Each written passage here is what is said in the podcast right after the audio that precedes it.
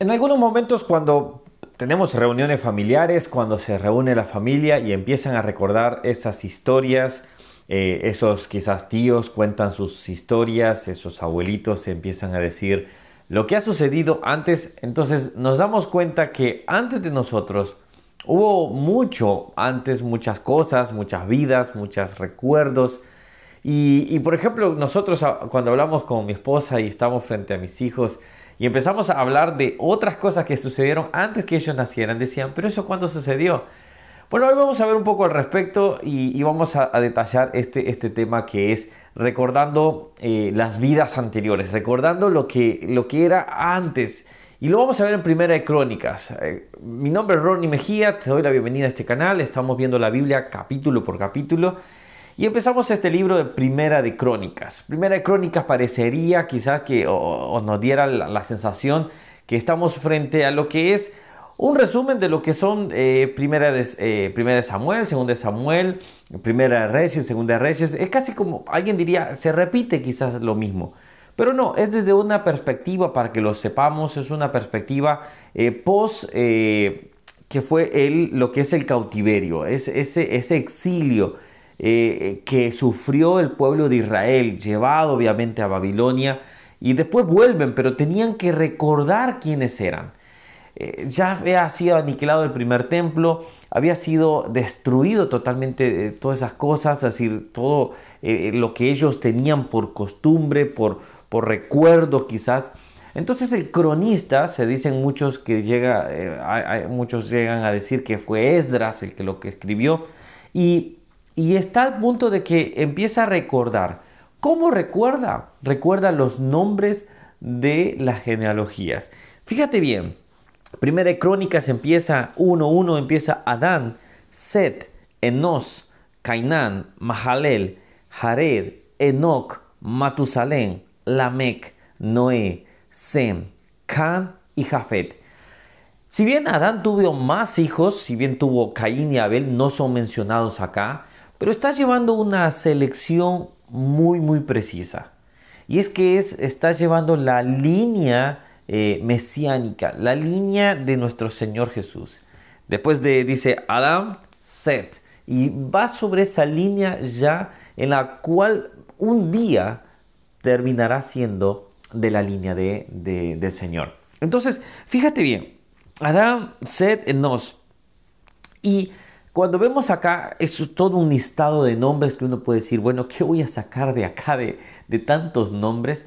Pero cuando, cuando estaba estudiando este esta porción me daba cuenta de decir, eh, eh, es como esas, eh, lo que estaba haciendo el cronista, estaba haciendo una selección de nombres, estaba recordando quiénes eran sus antepasados, qué vidas tuvieron. Al mencionar ellos quizás a cada nombre, ellos pueden recordar, uh, sí, fulano era fulano de tal, era mi abuelo de mi abuelo, wow, sí, su vida fue impresionante. Por ejemplo, acá viene Matusalén. ¿Cuánto vivió Matusalén? Déjame, déjame en los comentarios y quiero leerlos a ustedes ahí. ¿Cuánto vivió Matusalén? ¿Cuánto vivió Adán, por ejemplo? Se dice que a Matusalén llegó a ser el hombre más viejo de la historia de la tierra. Ahora, ¿cuál es el punto? Vemos nombres. Para Dios los nombres son importantes acá porque representaban vidas. El cronista estaba detallando esta, este, linaje, estas genealogías, para que se dieran cuenta de dónde venían ellos, cuáles eran sus historias, qué habían vivido esas personas. Y yo te pregunto, quizás en tu familia tienen un árbol de la, de la genealogía, qué lindo sería, qué lindo poder recordarlo. Eh, fulano, fulano fue tal e hizo esto, esto y esto. Ahora, muchos de nosotros quizás no tenemos un árbol de genealogía, porque muchos de nosotros quizás nuestras vidas o nuestras familias han vivido una familia desintegrada, una vida de esa manera que no quizás todos quisiéramos recordar, o fulano de tal hizo tal cosa mal, y quizás no tendríamos ese, ese árbol tan lindo como podríamos ser. Pero Dios nos permite poder hacer esa historia diferente. Y eso es lo que Dios está deseando hacer en nuestras vidas, hacer historias diferentes. Este, este, este capítulo trata de todos los nombres hasta que llega hasta la vida de Esaú. Y en la vida de Esaú termina Y obviamente muestra después la vida de, de, Israel. Mañana lo vamos a ver en el capítulo 2. Pero ¿qué quiero decir con esto? Todos estos nombres representan vidas. Para Dios eran importantes estas personas. Para Dios es importante tu nombre porque representa una vida. Una vida dentro del, dentro del servicio de Él, una vida dentro de su propósito que quiere usarte.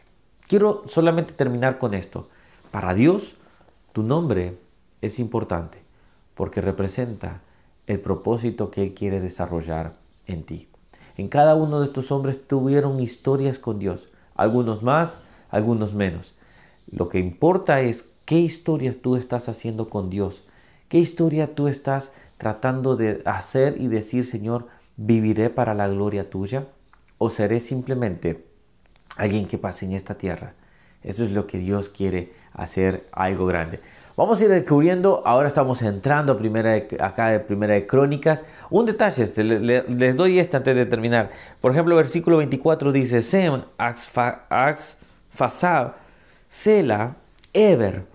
Cuando menciona a Eber, eh, es, uno de los patriarcas, obviamente. Después viene Peleg, Reu, Serok, Nacor, Tare y Abraham. Eber llega a ser el nombre eh, étnico de los israelitas o de los judíos. judío es más religioso, israelita más es eh, en tema geográfico y Eber es más étnico.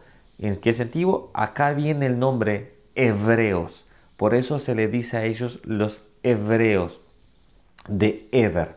Bueno, te regalo esto así, podamos terminar acá. Mañana seguimos estudiando eh, primera de crónicas, ya, ya me estoy yendo a segunda de crónicas, primera de crónicas, pero recuerda esto, para Dios es importante tu nombre, porque, porque representa la vida que Él te ha dado, para representar el propósito que quiere hacer en ti. Que Dios te bendiga, nos vemos mañana, si no te has suscrito acá, dale suscribir, dale me gusta, este es un poco, vamos a ir indagando en cada capítulo, pero quería compartirles esto y espero que haya hablado Dios a tu vida que tu nombre es importante porque representa la vida que Él te ha dado y la historia que Él quiere escribir en ti. Que Dios te bendiga. Nos vemos mañana.